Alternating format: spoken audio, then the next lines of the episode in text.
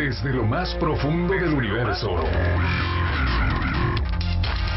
A través de las ondas de radio. Llegan a Canal 58. Los amos del multiverso. Los amos del multiverso. Acompáñanos durante esta superpoderosa hora para descubrir lo más interesante de tus héroes y villanos favoritos en el mundo de los cómics. Los amos del multiverso. Iniciamos.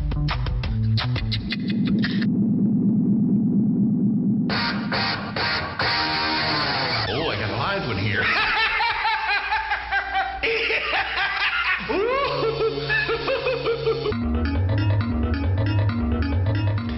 Buenas noches, ¿cómo están? Bienvenidos a los Amos del Multiverso, programa número 6.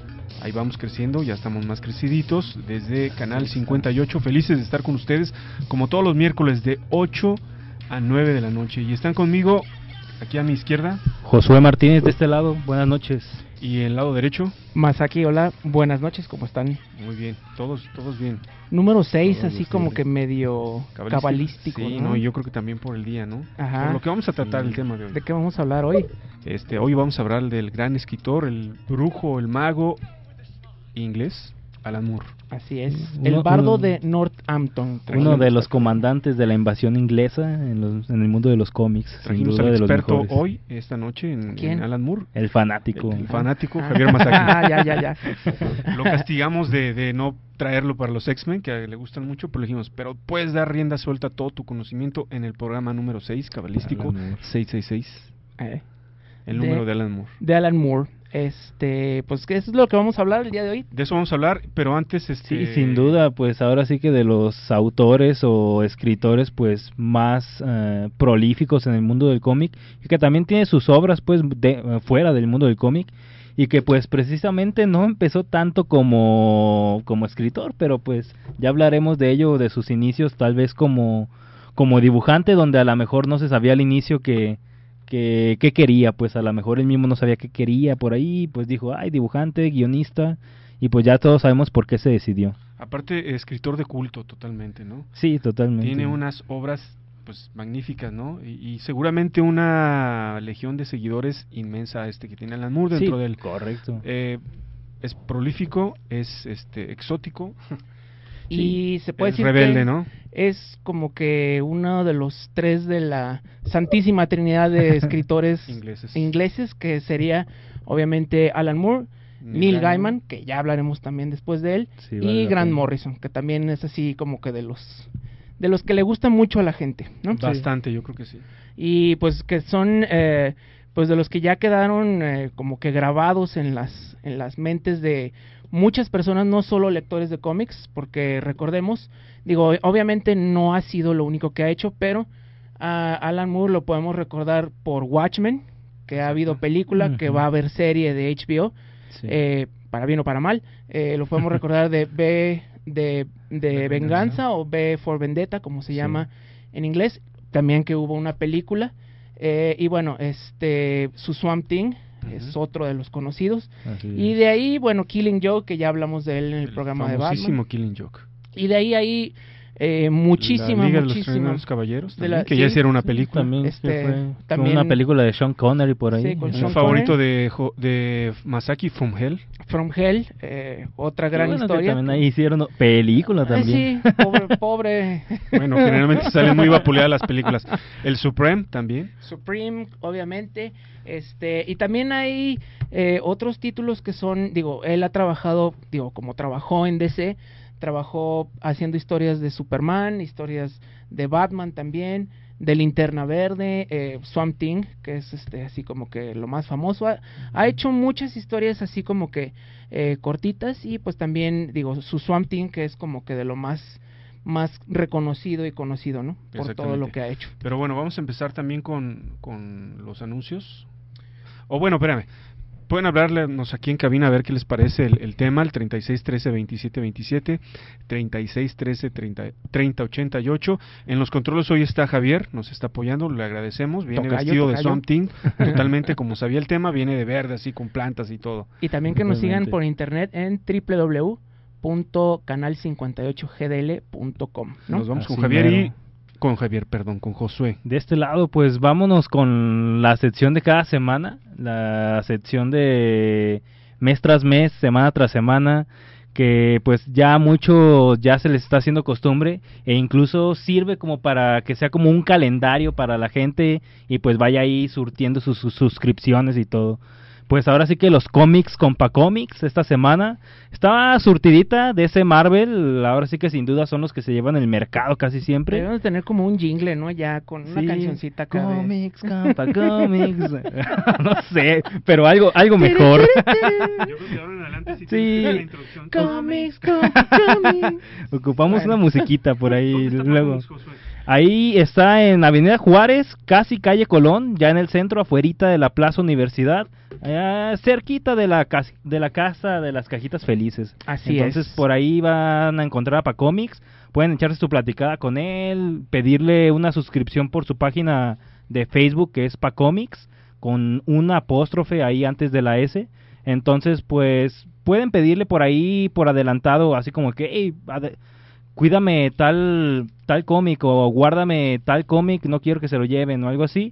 Y pues ya Pacomics se los guarda y pues ya pasan ahí el fin de semana, lo compran y todo, todo chido y a gusto. Con bolsita, ¿no? Con, Con bolsita. bolsita, Cabe con decir que, debe de ser. que Pacomics es, Paco es un experto del cómic, ¿no? Pueden echarse un, mano a mano con, con ellos. Y figuras, tienes razón. Y bueno, arráncate, ¿qué salió esta semana? Sí, a- Josué? ahora sí que de DC salió el Batgirl del número 20 de la Justice League, esta, estos spin-offs de la Justice League que se están haciendo con la Odyssey el número 7, la Justice League Dark que está muy buena de James Tinion, el número 7 de la Justice League, esta Justice League pero de Snyder que también empezó muy bien, eh, tuvo unos tumbos ahí eh, a mediados de, de la decena de números, pero que pues está recomponiendo y está armando una historia muy larga como suele hacerlo Snyder.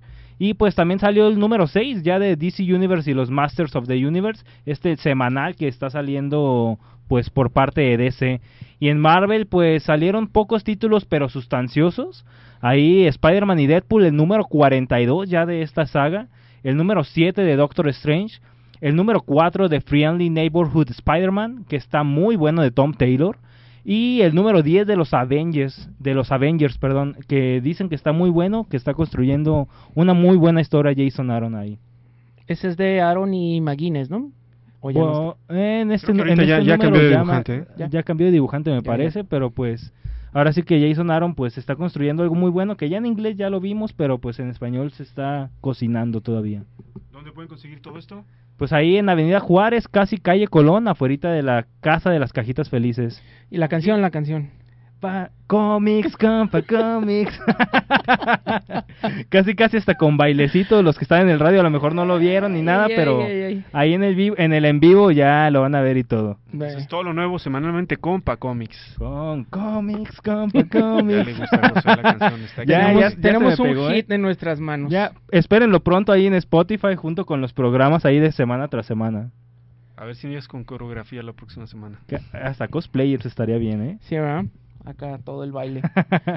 Bueno. Pero bueno, la verdad vale la pena que pasen ahí por sus números y pues ahí yo creo que pa- no sé si Pacomics tenga ya algunas cosas de Swamp Thing que han estado saliendo que pues por así decirlo en el mercado mexicano son de las cosas que están como en venta recientemente de Alan Moore, lo que es Prometea, Swamp Thing con los tomos estos que pues el DC Vértigo de México medio ha estado sacando no tan periódicamente, pero que ha estado sacando. Entonces, pues esperemos que les den continuidad pues a estos números aquí en México. Lo que sí es de seguro que ahorita van a encontrar de eh, Alan Moore es el que le pasó al hombre del mañana, que lo están sacando, creo que no sé si sea semanal o mensual. Son dos números eh, escritos por Alan Moore que se supone que es la última historia de Superman. Lo van a sacar como salió, en grapas, dos números. Uno es de Superman y otro es este Action Comics que tengo aquí, el 583, que fue el 583. último número de el Superman Super- de la era de plata, ¿no? Exactamente. Este, ya lo había sacado Vid anteriormente como un solo tomito, pero ahorita lo, lo sacaron como grapa. Vale mucho la pena. A mí me encanta esta historia. Yo creo que de lo poco que hizo Superman. De ahí- es, en Superman es De muy ahí bueno. fue, iban a la crisis ya, ¿no? Mm, ya había terminado la crisis, de hecho. Mm. Este, aquí ya es como que la colita, el epílogo de la crisis. Y el siguiente número ya entraba John Byrne a empezar. Que es una, un- es una historia muy bonita, ¿no? La verdad. Muy, muy buena. Este, y pues muy el estilo de Alan Moore, ¿no? Exacto, muy este, cómo retoma, cómo renueva. Pero bueno, ese es eh, lo que ahorita yo creo que podrían encontrar como recién salido. Fácil de encontrar en cualquier puesto de periódicos. Ese es lo Vale padre. ¿no? Que ahorita lo van a encontrar. ¿Qué Sí, más, Josué? Este, para de- meternos de lleno al tema. Sí, ahora sí que pues recordar los inicios de Alan Moore, que pues no sé si muchos o pocos sepan por ahí, que pues empezó ahí con algunas, con algunos dibujos para algunas revistas musicales, entonces digamos que no se adentró de lleno en el mundo de, pues de la escritura o de, o del guion por así llamarlo, al inicio empezó con algunos dibujitos por ahí para unas revistas. Y que ya- dibujaba bien feo, por cierto. Ahora sí que no, no me tocó ver esos dibujos. Los, los intenté buscar, pero no los encontré todos. Vi unos y pues dije, ay, pues para hacer 70s, 80s, pues quién sabe qué tan bien o qué tan mal están. Pero pues bueno, eran los inicios de Alan Moore. Tal vez como dibujante ya después vio que no era lo suyo. No. Y pues afortunadamente ya empezó como guionista por ahí en algunas revistas de su país. Oigan, ¿y por qué se nos ocurrió hoy hablar de Alan Moore? Eh, mira, es un tema que ahorita está reciente debido a que eh, lo que fue más o menos como un mes, lo que fue la San Diego Comic Con, más o Mm. menos al mismo tiempo, Alan Moore anunció que ya ahora sí se retiraba de la, pues del mundo de los cómics, ¿no? De escribir cómics. ¿Qué edad tiene Alan Moore? Eh, tiene 66 65 años. 65, Sí, 66. 65, años. Desde el 66. 53. Ujú. Entonces, este, pero bueno, la razón no es en sí que esté, pues viejo, no es la edad. Ya vimos, este, Stanley se retiró ya cuando... Cuando la muerte llegó por él. Sí, a los 95, Lo ¿no? retiraron, ¿no? No, Totalmente. más bien, este, él lo que menciona aquí, y fue un artículo que yo escribí hace poquito eh, en- con nuestros amigos de ah. C506, por si lo quieren checar, eh, dio una rueda de prensa y pues más o menos eh, ahí va lo que, lo que voy a... ¿Cómo estuvo, no? Aunque su retiro anunciado hace tres años, ya hace tres años se había dicho Sí. que se iba a anunciar, tiene relación directa con la presentación de la obra Liga de los Caballeros Extraordinarios, volumen 6, La Tempestad, que se supone que ya es el último cómic que va a ser. Eh, en aquel entonces Moore dijo que le quedaban unas 250 páginas de cómics. Después de eso, aunque puedo hacer una pequeña pieza de cómics en algún momento en el futuro, eh, he terminado con los cómics. Agregó además sus razones. Estoy demasiado cómodo en el medio.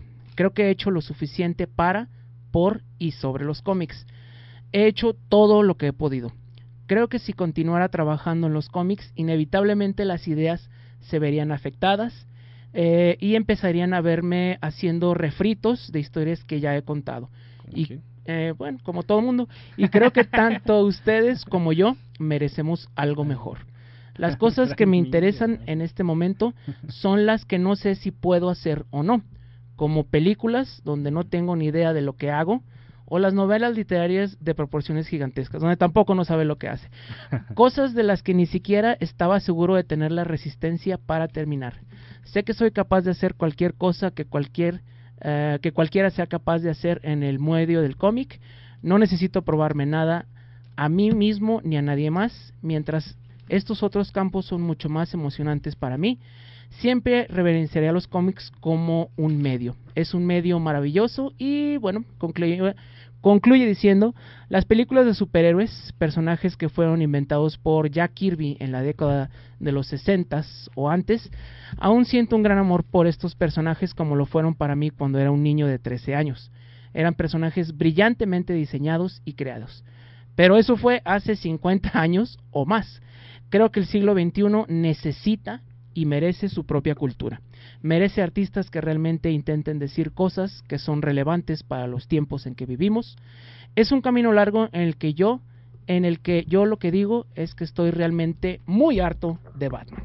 Ok, pues básicamente este lo dice a su manera. Eh, recordemos que Sí. no, no- él no este no tiene pelos en la lengua como dicen aquí en México. Polémico el señor Diego. Le gusta decir las cosas, pero bueno, creo que hasta cierto punto tiene razón, ¿no? Él- digo, no se le puede reprochar que no ha hecho mucho por el cómic, al contrario, ¿no? Creo que ha hecho de más, más de lo que muchos hicieron en muchas carreras mucho más largas, este, creo Sí, que Alan a cumplió. diferencia de otros escritores con menor número de, de cosas publicadas y escritas, ha logrado un mayor impacto, ¿no? Sí. Sí, sin duda, es, es lo que importa al final del día, el impacto que logres, no tanto la cantidad de años que dures en el medio.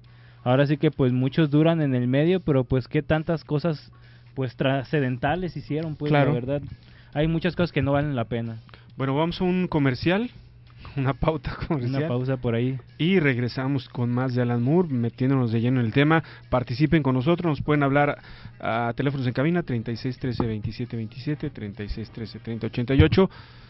Y pueden pedir si quieren que pasen la llamada para platicar un poquito. Un ratín. Ahorita sí. regresamos. Gracias.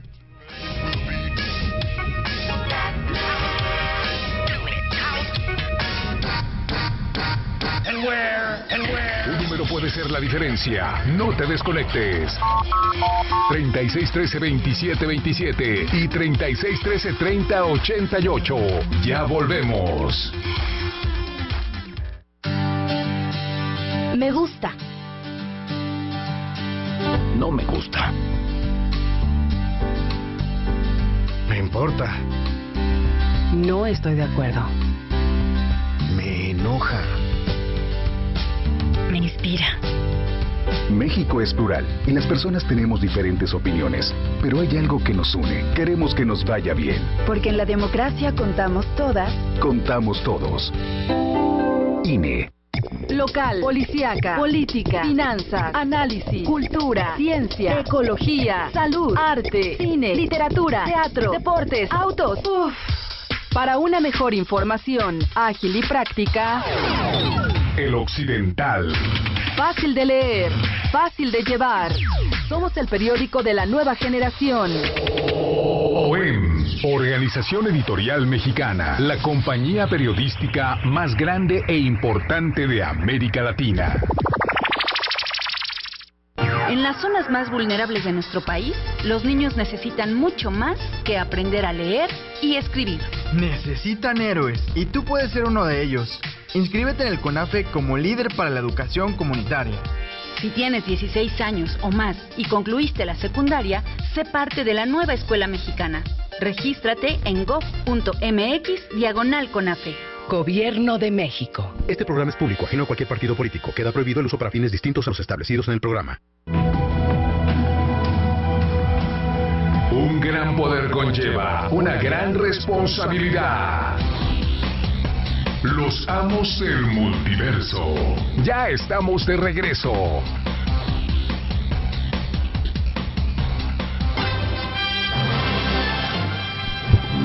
Ya estamos al aire nuevamente, regresamos. Por cierto, un saludo a Jorge López que nos acaba de, de marcar, nos acaba de descubrir en la radio. Muchas gracias, esperemos que siempre nos siga y un abrazo para él.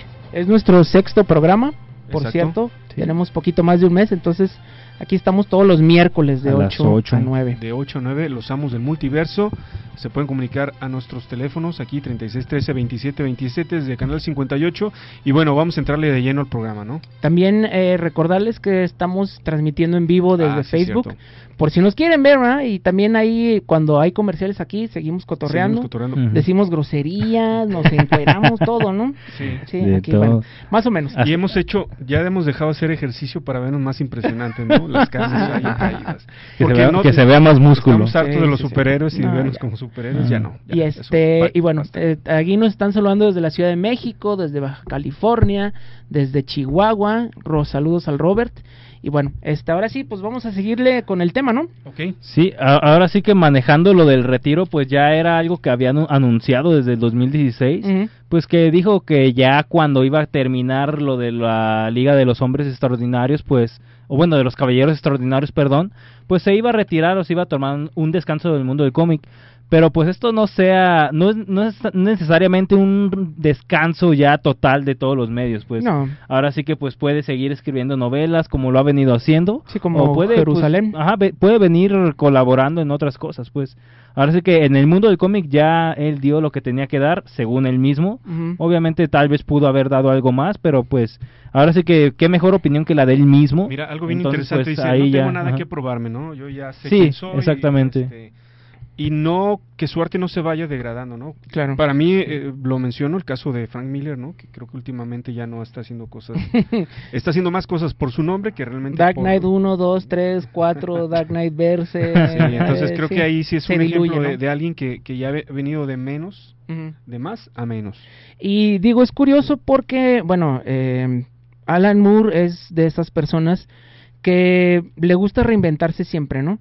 Sí, es cierto, sus eh, superhéroes son muy conocidos, tanto que, bueno, hasta esa organización llamada Anonymous tiene la máscara que utilizaron de B de venganza, ¿no? Es como que su símbolo, esa máscara de Guy Fox ya trascendió a- a- al nivel pues ya de la realidad, ¿no? Ya.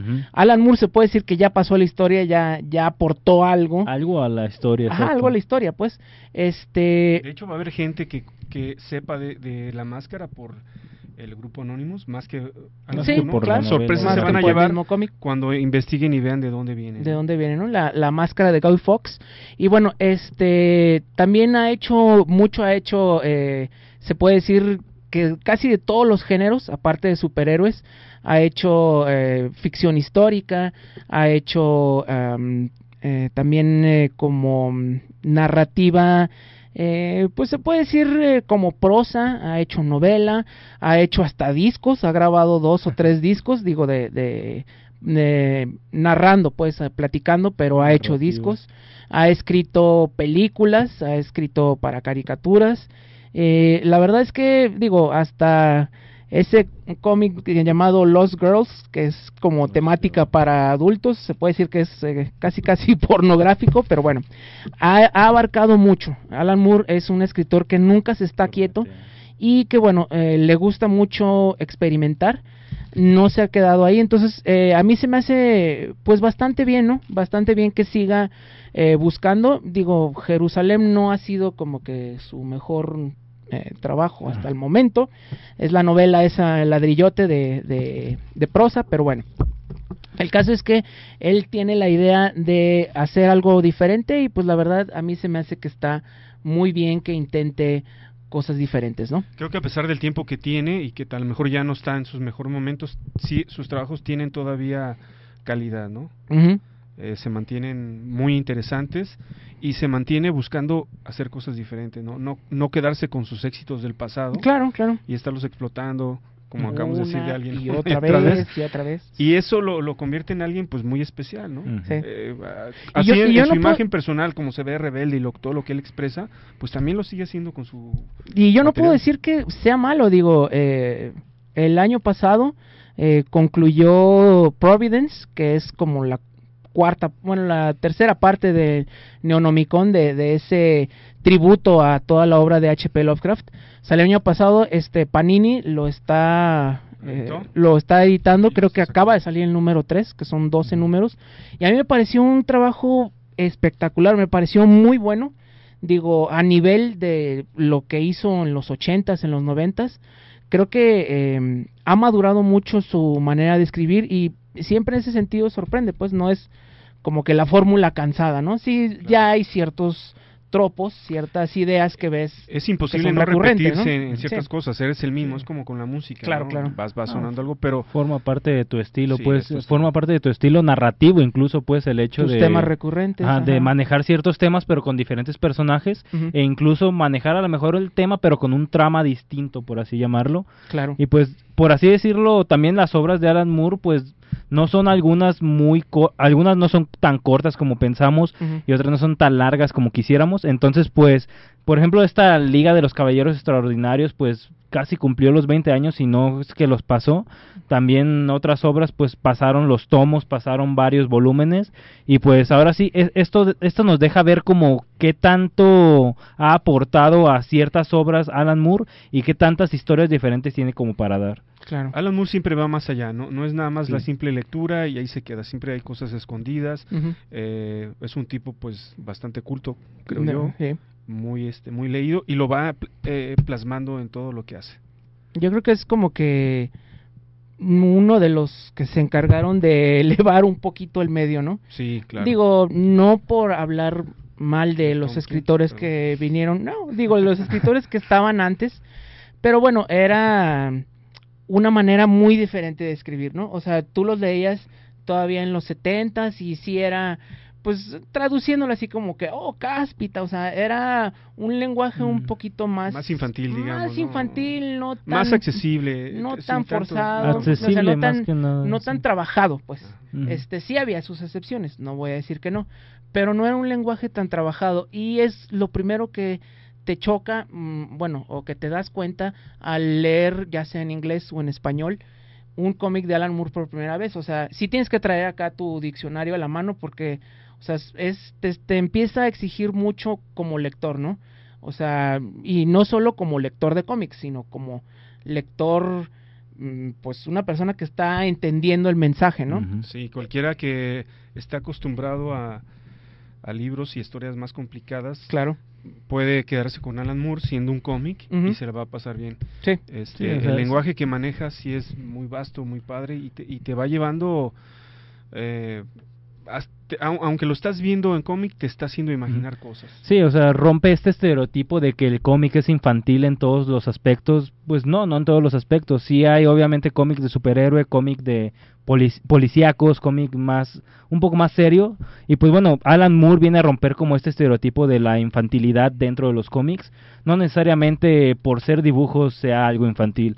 La verdad, hay personas que pueden leer por primera vez algo de Alan Moore y pues no no van a tener ese mismo argumento de la infantilidad pues o no van a decir que es un argumento muy infantil pues ahora sí que la verdad dentro de los cómics Alan Moore se encargó como de quitarle ese estereotipo yo siento a algunas historias y a algunos personajes incluso Mire, por ejemplo, vamos a leer un ratito, vamos a leer dos paneles, nada más. Esto es el número uno de. Watchmen, número uno de 12. Es la primera página. Ay, nomás que estoy bien ciego. Bueno, Diario de Rorschach, octubre 1985. Un perro muerto en la... Ay, no, es que no alcanzo a ver. A ver, ustedes, porque yo estoy bien cegatón ya a estas alturas. Sí, ahora sí que del número uno de Watchmen, por ahí los dos primeros paneles, paneles en el primer panel, diario de Ror, Rorschach, ah, octubre 12, 1985. Por ahí este personaje ya pues se nos dificulta algunos ya de leerlo y sin lentes pues peor. Un perro muerto en el callejón esta mañana. Huella de llanta en el estómago reventado. Esta ciudad me tiene miedo. He visto su verdadero rostro. Las calles son alcantarillas que se extienden y las alcantarillas están llenas de sangre. Cuando los desagües finalmente se encostren, todas las alimañas se ahogarán. La suciedad acumulada de todo su sexo y asesinato subirá como espuma hasta sus cinturas y todas las mujerzuelas y políticos mirarán hacia arriba y gritarán sálvanos.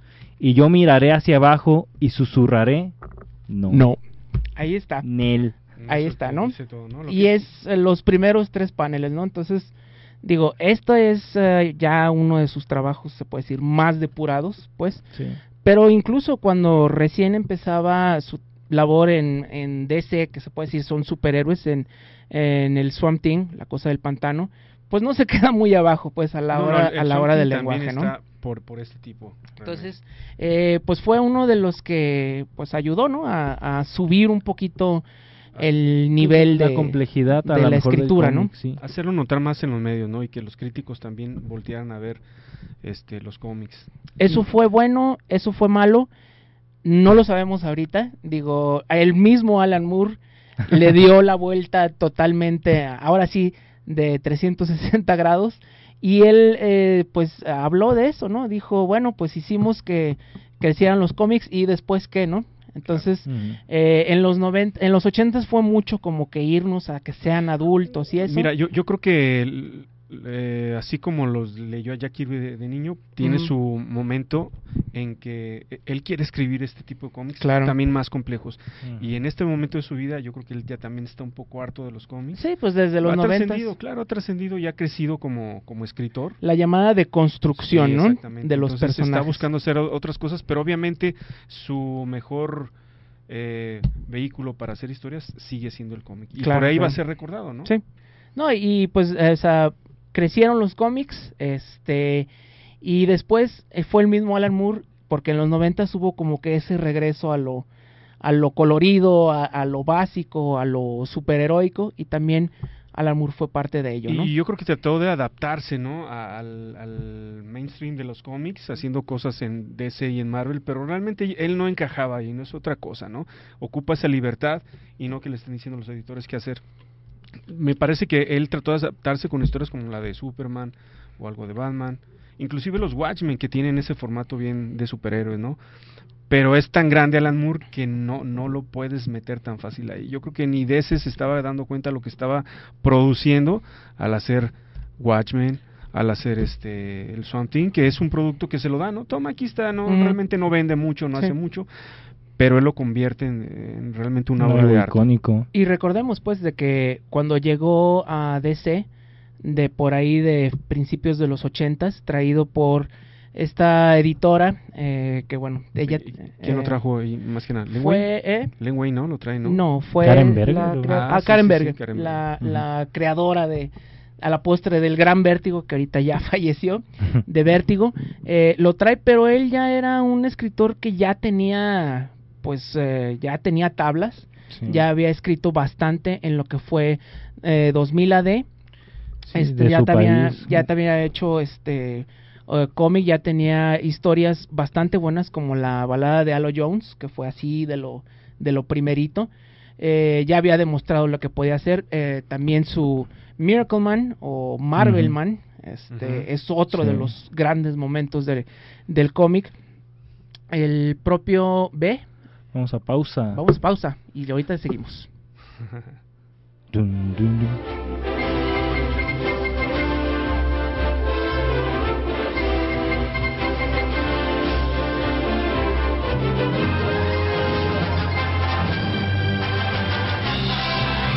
Vamos a una pausa y regresamos con más. Los amos del multiverso. 36 13 27 27 y 36 13 30 88.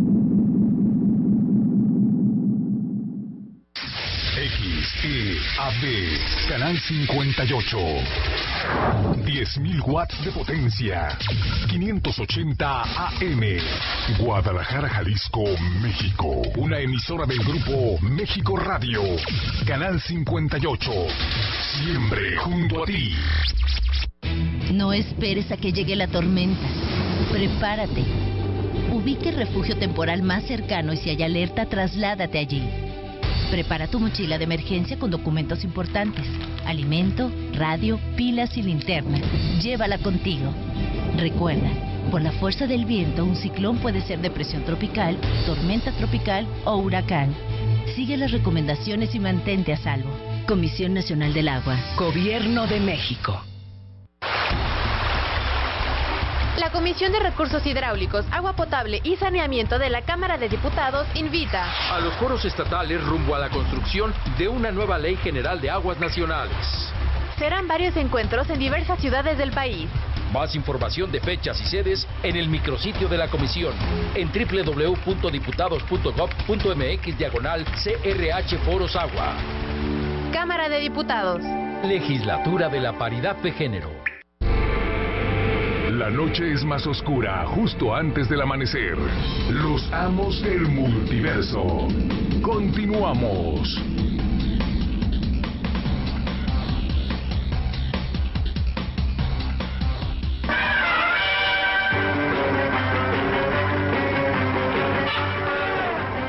Y ya está. Regresamos en nuestro tercer corte de nuestro sexto programa. Fíjate cómo. ¿eh? Tercer, sexto a la mitad. Andy. Tres Ah. veces seis. Ah, no. Anda, ya, ya empezamos. Ya empezamos con la rato se nos va a influencia aparecer algo aquí. Exactamente. Ay, va a aparecer Alan Moore Ay, ahorita. cuidadito. Oigan, vamos a regalar dos este libritos que tenemos aquí. Atom The Beginning, que no se quiere ir, pero es muy buen manga, muy bonito. Y Star Wars, El último vuelo del Harbinger. Sí, The ahora sí que Harbinger. Carlos quien, lo- Hernández. quien los pida, pues se, se Ah. los lleva, ¿no? Sí, ahora sí que Carlos Hernández, que te comunicaste por ahí en la pausa, igual uno es para ti, si lo quieres, ahora sí que nos escribes por ahí en, en Facebook, en lo que dura el programa, antes de que te lo ganen, ¿eh? O, o que hablas, ¿no le? O Ah, ¿vuelves a hablas, hablas o nos escribes ahí como veas. Exactamente, lo pueden pedir por Face estos dos o hablando. Muy bien. Ok, continuamos. Bueno, eh, recordar rapidísimo, teléfonos en cabina 36 13 27 27, va de nuez 36 13 27 27 y el 33 13 30 88. Eh, también mero. en Facebook, ahorita nos están saludando Alejandro Cuautle desde Indianápolis. Órale, Mira, un saludo, la- un saludo. La Alejandro, catedral de los gracias. carros y las Y de los carreras. Colts, de la NFL. Ajá. Un eh, saludo bien, y lo invitamos a que todos los miércoles nos siga nos escuchando. escuchen. Pues bueno, continuamos con el eh, la Ah, carrera. Ahora sí que los inicios pues de Alan Moore ya de guionista, ya de guionista pues fue en su mismo país eh, con el 2000 AD, eh, que es una revista pues ahora sí que de, su país británica. Y pues también estuvo en algo de, de Star Wars por ahí, en el Imperio contraataca, unas revistas, unas historias, perdón, que contó dentro de Marvel UK y pues por ahí colaboró un poco más seguido o en números más continuos ya en la revista del Doctor Who por ahí de 1980 en junio por ahí fue cuando empezó a colaborar por así decirlo ya como guionista por así llamarlo. Y- Ahora sí que, pues historias ya dentro de 2000 AD que pues ya fueron un poco más continuas, por ahí de, del número 200, pero que empezó dentro de un especial que por ahí contiene algunas historias del juez Dredd y todo esto, pues que, que ya conocemos pues de Inglaterra, pues. Y luego ya fue cuando se mudó a Estados Unidos, ¿no? Sí, ya, Cuando ya ya, se lo llevaron para allá, ¿no? Bueno, ya se habían hecho notar pues demasiado, ¿no? Ya. Junto con, yo creo, los otros dos grandes Mm, sí, digo, Aunque es un poquito más... es más un antiguo, poquito, ¿no? ajá, pero bueno, ya era Punta de lanza lo para que verlos. lo que siempre ha sido interesante con Alan Moore es que como que siempre sube el nivel de con quien está. No sé si me doy a entender. Este, Ah, bueno, ¿Los dibujantes te Mm, refieres? No, o sea, como que crea una especie de sinergia eh, que se da en el medio en el que está en ese tiempo, pues, porque vimos, o sea, obviamente sí fue él, pero estuvo acompañado de gente muy interesante. Eh, después de que terminó Miracle Man, el que le continuó fue Neil Gaiman, precisamente que Neil Gaiman pues también Bien, eh, eh. también se mudó a DC y pues bueno, ya vimos en lo que terminó, ¿no? Eh, ahorita Neil Gaiman es un novelista hecho y derecho. Exacto. Este, Grant Morrison. Y luego cuando se fue allá, eh, dibujantes como de la talla de Alan Davis, con quien trabajó cuando estuvo en Capitán Bretaña, que es, se puede decir, su única obra dentro de, de Marvel. Digo, ahí sí, de- del principio no, no, no, no trabajó bien con Marvel, ¿no? Sí, no quiso. Eh, este, y bueno, después, eh, ya cuando estuvo en, en Alan Moore en eh, Swamp Thing, pues fue eh, trabajar con eh, Bissett, eh, después trabajar con Rick Page, y otra vez se creó esa sinergia. Después, eh, ya fueron los años en los que empezaría Watchmen, donde hizo trabajos diferentes, eh, cuando conoció a, como a Dave Gibbons, que con él hizo ese anual excelente de Superman, que ya lo, lo hicieron en caricatura, lo, lo hicieron en la Liga de la Justicia Ilimitada. Recordemos ese para el hombre que lo tiene todo, que es un anual excelente también, que es digno de hablarse un programa completo de él. Este, y ahí, de nuevo, eh, la, la crisis dio, la crisis en las tierras infinitas, dio como que ese parteaguas para hacer una historia muy interesante. Y recordemos que originalmente los personajes que se iban a, a hacer la novela gráfica que terminó siendo Watchmen eran los personajes que habían comprado de Charlton, pues. Este, Charlton pero era muy, eh, muy curioso lo que pasaba porque la gente veía los mismos, la gente que trabajaba en las oficinas de DC y decían es que mi trabajo no es tan bueno comparado con esto, pues. Y eso como que obligó a que el- los mismos creadores que Se estaban en ese momento se esforzaran más. Y podemos ver ese año, 86, eh, 87, fue un año en que DC explotó con ahorita títulos que ya se antojan muy icónicos, como eh, Dark Knight Returns, como el propio Watchmen, como ese número de Superman. Este fue definitivamente un momento en el que se rompió, ¿no? ¿no? En la Ajá, industria del cómic. En la industria del cómic. Y sí, yo puedo decir, digo, igual es porque soy muy fan, que sí fue impulsado por esa, por ese poder que tiene para las palabras Alan Moore, pues. Pero bueno, esos fueron así como que sus años dorados. Sí, ¿no? fíjate, leí ahí en, el, en los extras del B de Vendetta eh, su manera de trabajar con la gente y, y a pesar que tiene una imagen como muy muy no nada accesible Ajá. Muy sus- mística, ¿no? mística con sus colaboradores es se da mucho no La- con las ideas permite ideas también o por lo menos en ese tiempo de, de B de Vendetta este se, se crea todo un equipo no lluvia de ideas aunque él trae siempre ahí este eh, la parte principal no pero me llamó la atención pues que no fuera tan tan cerrado no a Sí. las colaboraciones Y trae siempre pues una idea muy precisa, ¿no? Muy exacta. Eh, creo que fue eh, Dave Gibbons el que mencionaba que el guion del Watchmen número uno era de más de 100 páginas.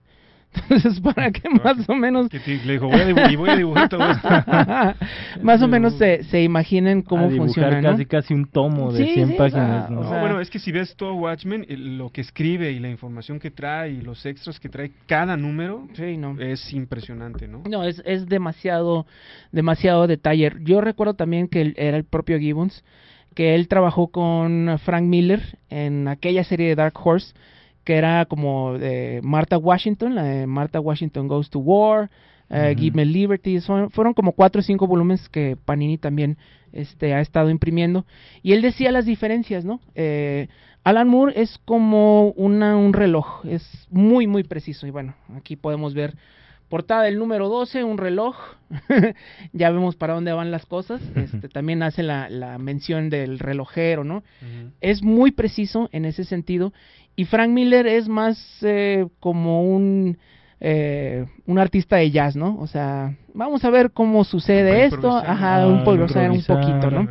Y sí, eh, digo, es en ese sentido muy, muy preciso. Bueno, lo que nos platicaste acerca de los paneles, de, de, de a mitad de la historia hacia atrás o hacia adelante o hacia atrás, cómo van siendo simétricos o un espejo, pues te da toda una idea de lo que Alan Moore trae en la cabeza, lo complicado. ¿no? Claro, sí, sí. A pesar está, está pensando en una historia, pero también en la parte gráfica, ¿no?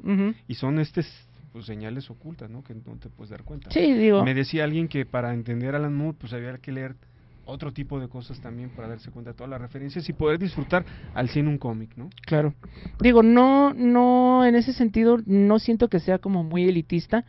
Eh, simplemente son como easter eggs, ¿no? O sea, puedes Sí. tener una lectura muy, muy interesante, pero si vas Pero sí de alguien, conociendo de alguien un poquito que, más. Claro, alguien que trae ahí algo adentro y que, que no lo ve como un simplemente hacer cómics y escribir una Claro, historia, ¿no? Está tratando de darte algo más y también de complacerse él, porque de eso se trata. Y pues eh, yo creo que algo que es muy válido de eh, Alan Moore es que siempre a la gente que lo lee le pide que lea más, ¿no?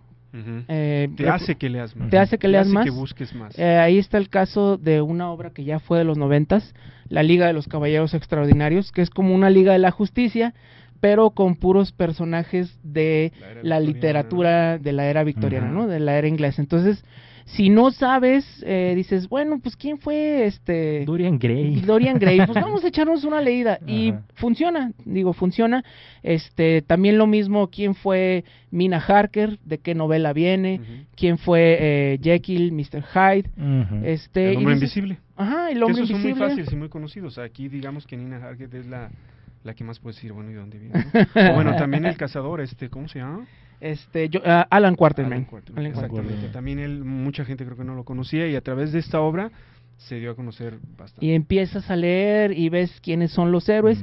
Y creo que es así como que, como dirían los expertos en comida, ¿no? El maridaje entre eh, el cómic y la literatura, que no tienen por qué estar tan separados No, no, tampoco. eh, está bien. Y además, ¿sabes que Lo que pagas por tu cómic que te compras de Alan Moore, sí lo desquitas porque Claro. lees bastante, ¿no? No Claro. como otros que traen tres páginas, este, puras, este... No. eh, Ouch. Y ay, le vas dando vuelta Ajá.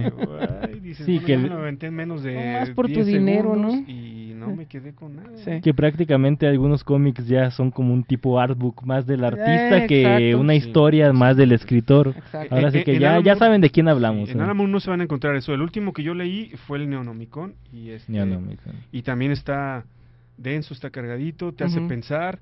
Si eres si disfrutas como nosotros los cómics, te puedes ir a acostar y estar ahí en el mundo del Neonomicon pensando Y, ajá, sobre- y pensando un montón de cosas Ajá, malas. Y eso, sí, y eso está muy padre, la verdad, que te transporte en otros lugares. Y también digo, interesante, hemos hablado mucho aquí de que, y en la página, de que no todo son superhéroes, ¿no? Y creo que Alan Moore es como que el reflejo más importante de esto, porque ya mencionamos eh, la Liga de los Caballeros Extraordinarios, pues no son superhéroes. From Hell, que es yo creo que una de mis favoritas, no son superhéroes, es una novela mm, basado en un hecho histórico, pero tomando una eh, teoría no tan histórica, eh, aquello de los asesinatos de Jack el Destripador, eh, pero es más bien un, un ensayo, ¿no? Un, eh, un análisis de la propia ciudad, de Londres, de cómo funciona la cultura época. de masas, de el amarillismo, etcétera. Y no es necesario, o sea, en ningún momento eh, extrañamos capas ni mallas ni nada en ese sentido, ¿no? Y bueno, también el Neonomicon, que es más bien enfocado mucho a la obra de H.P. Lovecraft, que también, si no has leído, te, te jala, ¿no? A saber, porque son muchísimas referencias, muchísimas referencias. Entonces, es muy interesante porque pues puedes aprender un montón de cosas. Claro, con- como por ejemplo el Neonomicon y otras otras obras que tiene, cuando empiezas a leer y empiezas a buscar el porqué de ciertas Claro. cosas, tú también empiezas a... Tu cultura, no solo de cómics, empieza Claro. a crecer, sino también la de literatura empieza a crecer. Y eso te lleva a buscar nuevas... Lo, lo- lo- de, de lo que está hablando Alan Moore, ¿no? Las Sí. referencias. Las no. Lo hace una, lo hace una aventura, ¿no? Lo hace una aventura, exacto. Lo hace eh, algo que te dice, mira, yo te estoy presentando parte de este mundo, pero de ti consta si, si, le si quieres, seguirle, ¿quieres, quieres ir más allá o te quieres quedar con los super como la proverbial Alicia, ¿no? Este, ¿quieres entrar aquí o te quieres quedar en tu en tu vida cómoda y aburrida, ¿no? Yo ya Muy te lo interesante, puse todo ¿no? ahí. Ajá. Está nada más que tú empiezas a deshojar. A jalar el hilito. Sí, entonces yo creo que por eso a la gente le gusta tanto Alan Moore, ¿no? Muy bien, vamos a un comercial. Tenemos dos de regalo de Panini, Star Wars y Atom the Beginning. Quien abre y lo, nos los pida, ya sea por Face o por este llamada telefónica, se los lleva. Este, ya regresamos, estamos en Canal 58, los amos del multiverso.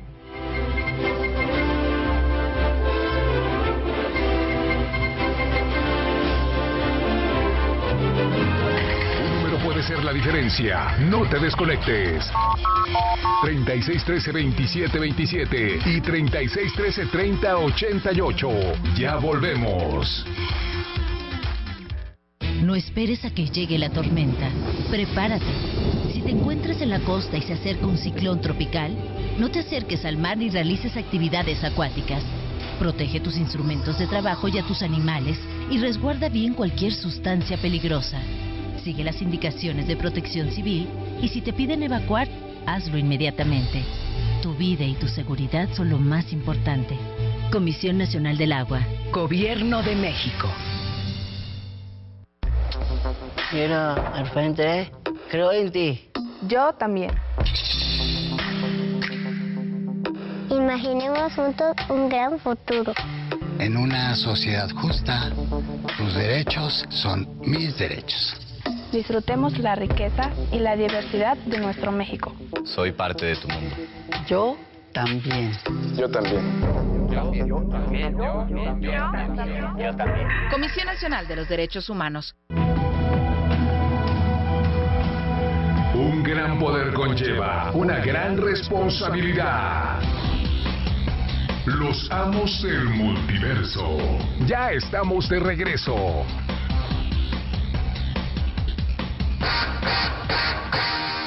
Buenas noches, este nuestro último segmento, creo que es verdad. Se ha Ah, ¿sí? pasado como como agua. Agua, exactamente. Como eh, mora. su su última oportunidad para llamar en ese segmento Los teléfonos en cabina 36 13 27 27, 36 13 30 88. Los amos del multiverso por Canal 58 y nos puede seguir también en internet www.canal58gdl.com. Continuamos con Javier que está inspirado hoy. Nos Sí, tiene ¿verdad? aquí atónitos con todo su conocimiento. En Fuego from Hell. Eh, from Hell. Bueno, este, tenemos una llamada. Tenemos una llamada, viene. Vamos, vamos, me salvó la campana. Sí, bueno, ¿quién habla? Hola, buenas noches. Bueno, bueno. Bueno, bueno. ¿Quién habla? Bueno, Sí, te escuchamos. hola, buenas noches. Sí, te escuchamos. Bueno. Aquí su fiel radio escucha Carlos Arriola. Ah, y el ¿Qué tal, Charlie. qué tal, Hola, Carlos? Carlos, ¿cómo estás? Bien, ¿y ustedes? Bien, ¿qué te parece el tema de hoy? Oye, la verdad, como sí soy medio ignorante de la obra de Alan Moore, la- está muy interesante, ¿eh? Hay, hay mucho, hay mucho que leer de Alan Moore y sobre todo hay mucho contenido que es suyo y que ha pasado a la historia también como películas, no tan buenas, pero que pues sirven como para conocerlo un poco más pues y ya de ahí brincar a las obras pues literarias o de cómic ahí que hay. A lo que vale la pena. Ahora sí que te sí. vamos a recomendar que Javier. Pues no sé, ¿qué has leído ahorita de Alan Moore? Pues nomás un poco lo que es la Liga Extraordinaria. Ah, ok. Ah, pues muy bueno. ¿El primer volumen? El primero, el segundo medio lo empecé, pero sí a ratos digo, está medio medio rarillo. Eh, sí, ahí sí concuerdo. También el desde el infierno, fíjate que lo leí también se me hizo muy bueno, eh, a pesar de, de que yo vi la película y también me gustó, pero ya cuando ves el cómic, pues la verdad nada que ver una cosa con la otra. No, yo sí tuve la desgracia de ver primer- de leer primero el cómic y estaba rabiando, pero bueno. Ah, qué, qué bueno entonces que no he visto la película de, basada en y entonces no. Este, Swamp Thing, ¿sí lo has leído? No, pero tengo entendido que de ahí también salió o agarró más fama John Constantine, ¿no? De ahí salió precisamente John Constantine, es creado por, Alan. por Alan Moore, sí. Entonces, eh, eh, fue de los primeros personajes que creó para DC, para esa historia que se llamaba American Gothic. Eh, son cinco volúmenes, si no me equivoco, los que sacó Televisa. Ajá, exacto, es correcto. La verdad sí están bien fáciles de conseguir. Este, vételos comprando así de uno y, y te vas a terminar bien picado. Entonces yo creo que en un ratito, ese sí es más eh, superhéroes, más más estilo, el más superhéroe, pero pues Pero un no poquito vértigo, ¿no? muy- eh, sí, un sí, sí. un vértigo prevértigo. Muy oscuro, muy de terror. Y este, ¿y qué más qué más has leído de de Alan Moore? Pues te digo, más que nada eso que acabamos de, de hablar y obviamente Watchmen. Mm, Watchmen. bueno. Ahorita que estaban le- leyendo lo de Watchmen me recordó un poco a Taxi Driver, Mm, sí. A la mente de Travis, ¿no? así mero. sí, estaba medio oído también. Pues mira, yo te puedo recomendar, no sé si leíste lo que salió, lo que hizo de Superman. Eh, no. Mm, eh, bueno, es- un anual, pero eso sí lo han reimpreso varias veces, que se llama Para el hombre que lo tiene todo. Es el de la planta. Ajá, de la planta. Ah, fíjate. Yo nomás lo vi en la Liga de la Justicia Ah, ya, ya. y también en un capítulo de la serie de Superchica. De Superchica. Lo hicieron igualito, pero Sí. no sabía que era de Alan Moore. Sí, es de Alan Moore. Este, te recomiendo que sí, sí hay diferencias, sí hay ciertas diferencias muy importantes, leves, pero importantes. Si quieres checarlo, yo creo que te va a gustar muchísimo. Muy bien. Este, y por último, pues este que está saliendo de, de ¿Qué le pasó al hombre del mañana? Pues también, este, ese todavía lo encuentras ahorita. Y pues el Killing Joke, la broma mortal, esa no falla. Esa, está no en falla, esa está en todas partes y la reeditan cada dos años. Sí, No, cada o año, menos, ¿eh? menos. Es mejor leer el cómic que ver la película. Amén. Definitivamente. Amén con eso. Sí, ahora sí que esa de para el hombre que lo tiene todo, pues es el anual número 11 de Superman, ¿eh? Entonces por ahí para que lo busques, pues salió en el 85. Sí. Ahí para que esté más En la fácil mera de leer. crisis. La mera crisis. Si Así tienes este, una manera de conseguir un original, una primera Qué edición. mejor. que, pues, Sí, hay maneras. Si no, pues- si no, pues ahí en el grupo podemos pasar ahí un atajo para leer. Muy bien. Carlos, muchas gracias por hablar No, nuevamente. gracias a ustedes. 6 de 6 llevas. Saludos. Te vamos a dar un gran regalo. Ah, No se preocupen, es gusto Perfecto. escucharlos. Gracias. No, no, no. Muchísimas gracias. Gracias. Hasta luego. Hasta luego. Hasta luego.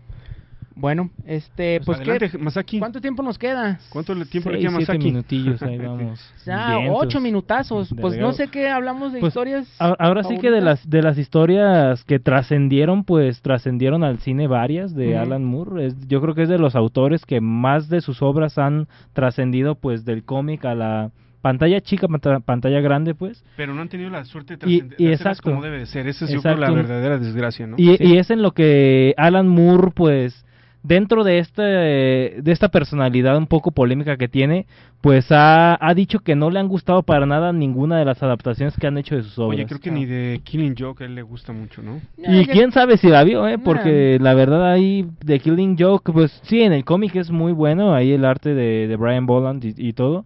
Pero No- no es pues la poco- verdad en la película pues sí cambia un poco la paleta de colores y aparte le meten un episodio ahí Una media al- hora más de- de relleno al inicio que de quién sabe por qué. Oigan, pero sí es un poco como que te saca de onda que Alan Moore diga que la broma mortal no le gusta, ¿no? Y toda la gente pues está vuelta loca con él, ¿no? A él no le gusta la esa esa, Exactamente, esa lo que yo he historia. leído, que a él no le gusta esa historia.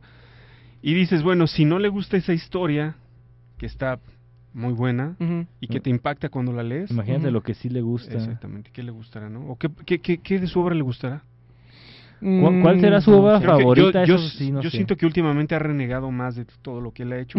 este, porque quiere dejar un poquito atrás los cómics o como o no o ya no es la, la manera con la que él este se puede comunicar, aunque bueno, el Neonomicon pues sí es, es más brutal por decirlo así, muy, Sí. muy clavado y está totalmente para adultos. Un niño no tendría caso que lo tomara ni que lo viera. no, no, no, ¿para qué? La verdad. From Hell es otro ejemplo de lo que Sí. creo que sí le puede gustar, ¿no? Algo muy desarrollado. Y, Sí.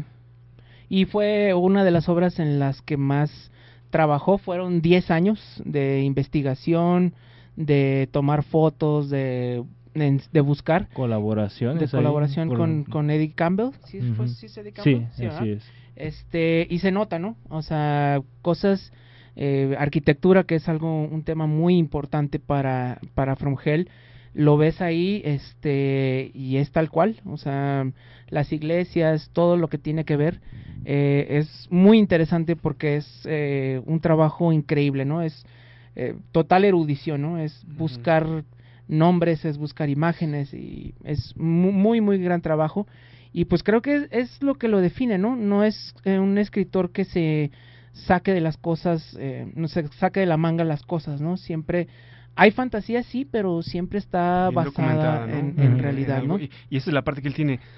Está muy documentado y él desarrolla sus propios mitos, ¿no? Claro, y aparte, digo, por lo mismo que es una persona sumamente curiosa, eh, le gusta saber de todo, eso lo ha llevado a aprender de magia, lo ha, lo ha llevado a aprender mucho de, de masonería. Oye, que, que podemos hablar del trabajo de los cómics, pero también podemos hacer otro programa de él. de- de- Claro, como digo, como persona, este, de literatura, digo, es como, como un Borges, ¿no? Mm. Que, que siempre que, que puede ah, está buscando más.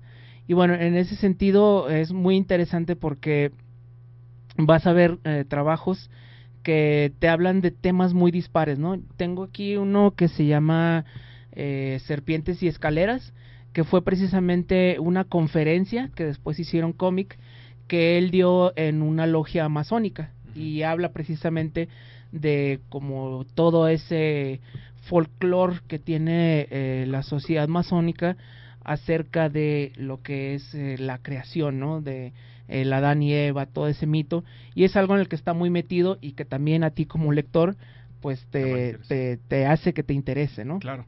Tomando un poquito lo que decía este Josué de la mala suerte que han tenido sus películas, ¿no? Eh, Hollywood los ha, ha querido llevar y hacer éxitos, pero las va transformando en cosas que pierden realmente su esencia de lo por cual este, tuvieron e- ese éxito, ¿no? El caso Sí, de la Liga de los. Extraños Caballeros o de Killing Joke. ve de venganza ve- también por ve de ahí, venganza, The pues, Watchmen. está más o menos, ¿no? Yo creo que esa es de las películas que sí más o menos Más o menos, destacaron. pero, bueno, ahí sí, Sí, habría, eh, habría termina totalmente diferente al cómic, ¿no? Sí, sí, sí, sí. Este, From Hell también es... A ti no te gustó, ¿verdad, Javier? No, no. A, a nadie en su sano juicio le va a gustar. No. Sí, si no lees el... Ni, eh, ni- ni- no, ni histórico, ni nada. O sea, es, eh, se pasaron la historia por el arco del, del triunfo de allá de París. No, no, no, no por nada, no por nada la historia no trascendió, a pesar, por ejemplo, de Watchmen, a lo mejor no es muy buena la película o no muy buena la adaptación más bien, pero pues igual trascendió de todas maneras. Yo creo que Watchmen es lo que está más así como calcadito, ah, igualito, ¿no? Y es precisamente por lo que sufre la película, ¿no? Pues sí, que también es difícil adaptar todo eso, ¿no? Eh, Nos menciona Juan Alcaraz que hay páginas originales de Eddie Campbell de From Hell en la exposición de En casa con mis monstruos de Guillermo del Toro, ¿sí cierto? Entonces, por si gustan, eh, para que nos crean, ¿no? Para que no vean que estamos inventando cosas, Oye, hay páginas sí. eh, aquí en Guadalajara que está la exposición, vayan a verla y hay cosas. Yo precisamente tuve la dicha de conocer a Guillermo del Toro ya hace muchos años. Y pues bueno, como buenos ñoños nos pusimos a hablar de cómics y hablamos precisamente de From Hell, ¿no? Estaba a punto de terminar, ya era ahí finales de los noventas, ya el último número, y sí estaba así como que, ay, ya quiero que llegue el último vaya, número, Memo ¿no? del Toro Oye, seguidor también. Eh, Sí, Guillermo del sí. Toro obviamente lo conoce todo el mundo en este tiempo. Claro. Y el que él tenga eso ahí en su casa de los monstruos, te puede decir lo valioso que es para él, ¿no? Es Lo que, sí, él, es muy eh, aficionado del trabajo de Alan, Alan Moore. Digo, como, como buen lector de cómics, este, obviamente conoce el trabajo y precisamente, pues sí, esa vez que platiqué con él, pues hablamos de cómics. ¿De qué más, no? ¿De qué más puede ¿De qué más se puede no? hablar con Memo del Toro? Claro, Sí. pues Pero que no vas a desperdiciar el momento para hablar de otra cosa que no sea cómics y películas. ¿no? Hay, que- hay- hay que aprovecharlo. sí, este... ¿Cómo vamos de tiempo? ¿Bien? ¿Todavía? ¿Nos quedan un minuto? Un minuto. Por recomendaciones, a ver, pues, está, a que, que les gustara... Bueno, yo he estado sí. leyendo lo del Swamp Thing porque me lo conseguí los cinco números. Buenazo. Entonces, léanlo. Realmente a mí me dejó este soñando en la noche, ¿no? Con el Swamp Thing. Está muy padre, la verdad. Está muy, muy bueno. Sí, sí, sí. Y pues ahora sí que yo me voy a releer lo de Watchmen porque ahora sí que este análisis de, de paneles en forma de espejo que Masaki nos, des- nos hablaba, nos decía, ahora sí que ya me dio curiosidad de leerlo de esta manera, analizando ahora sí que desde el número 5 hacia atrás, el número 5 en adelante, esta forma de, de presentar los paneles en forma de espejo de un número a otro, ahora sí que interesante. Y a ver, Javier, ¿tú qué onda? Yo les voy a recomendar dos que no son tan conocidos. Eh, el primero es Supreme, que fue como que la versión de Superman. Este, cómo hubiera escrito Alan Moore Superman si se lo hubieran dejado, pero no es Superman, es con Rob Liefeld, con el eh, con el amo Rob y eh, con Alan Moore es como el Superman de la era plateada, ¿no? Hecho por Alan Moore. Vaya. Y bueno, obviamente Miracle Man, que sería como la versión de Shazam para adultos, ¿no? Este, busquen esos dos, no se van a arrepentir. Y pues busquen eh, de todo, o sea, no nomás se vayan con lo conocido, ¿eh? Es, es bueno, lo conocido es No muy se bueno. vayan con nada más con la broma mortal. No, no, lean Hay Alan más. Moore, piérdanse en las páginas, se van a divertir, se van a entretener. Bueno, y, se tenemos suerte porque Televisa ah, ya publicó todo lo de Thing, está el. Prometea, está la broma mortal, eh, hay, hay bastante material. Ahorita están sacando, como dices, eh, ¿qué le pasó al hombre del mañana? De Superman. Todavía Eh, están en los puestos de revistas el primer volumen de Miracle Man, yo creo, porque esos no se y vendieron. si no lo encuentran en venta ahí en internet. que hay. Pregúntenle a. Pacomics a ver si los tienen. Exactamente, vayan con Pamp Comics. Pues bueno. Muy bien. Eh, ya nos vamos. Muchas Así gracias. es. Esperamos les haya gustado este programa. Esperamos haber estado a la altura de un sexto programa. Y este, pues eh, de aquí de este se despide, de este micrófono se despide Gerardo. Masaki. Y de este lado estuvo Josué. Recuerden que el viernes ahí va a estar el programa colgado en Spotify. Tenemos regalos, pídanlos por. Pueden llamar todavía o por Face. Sí. Son gratis. Y recójanlos, No por pasa favor. nada. Ya nos están regañando. Sí, no, afortunadamente ya se llevaron todos, pero bueno. ahora sí, eh, el que dure una semana no lo, lo volvemos a sacar. Se retacha. Échenle. Hasta luego. Bye. Vicky Vale. Vicky Vale. I like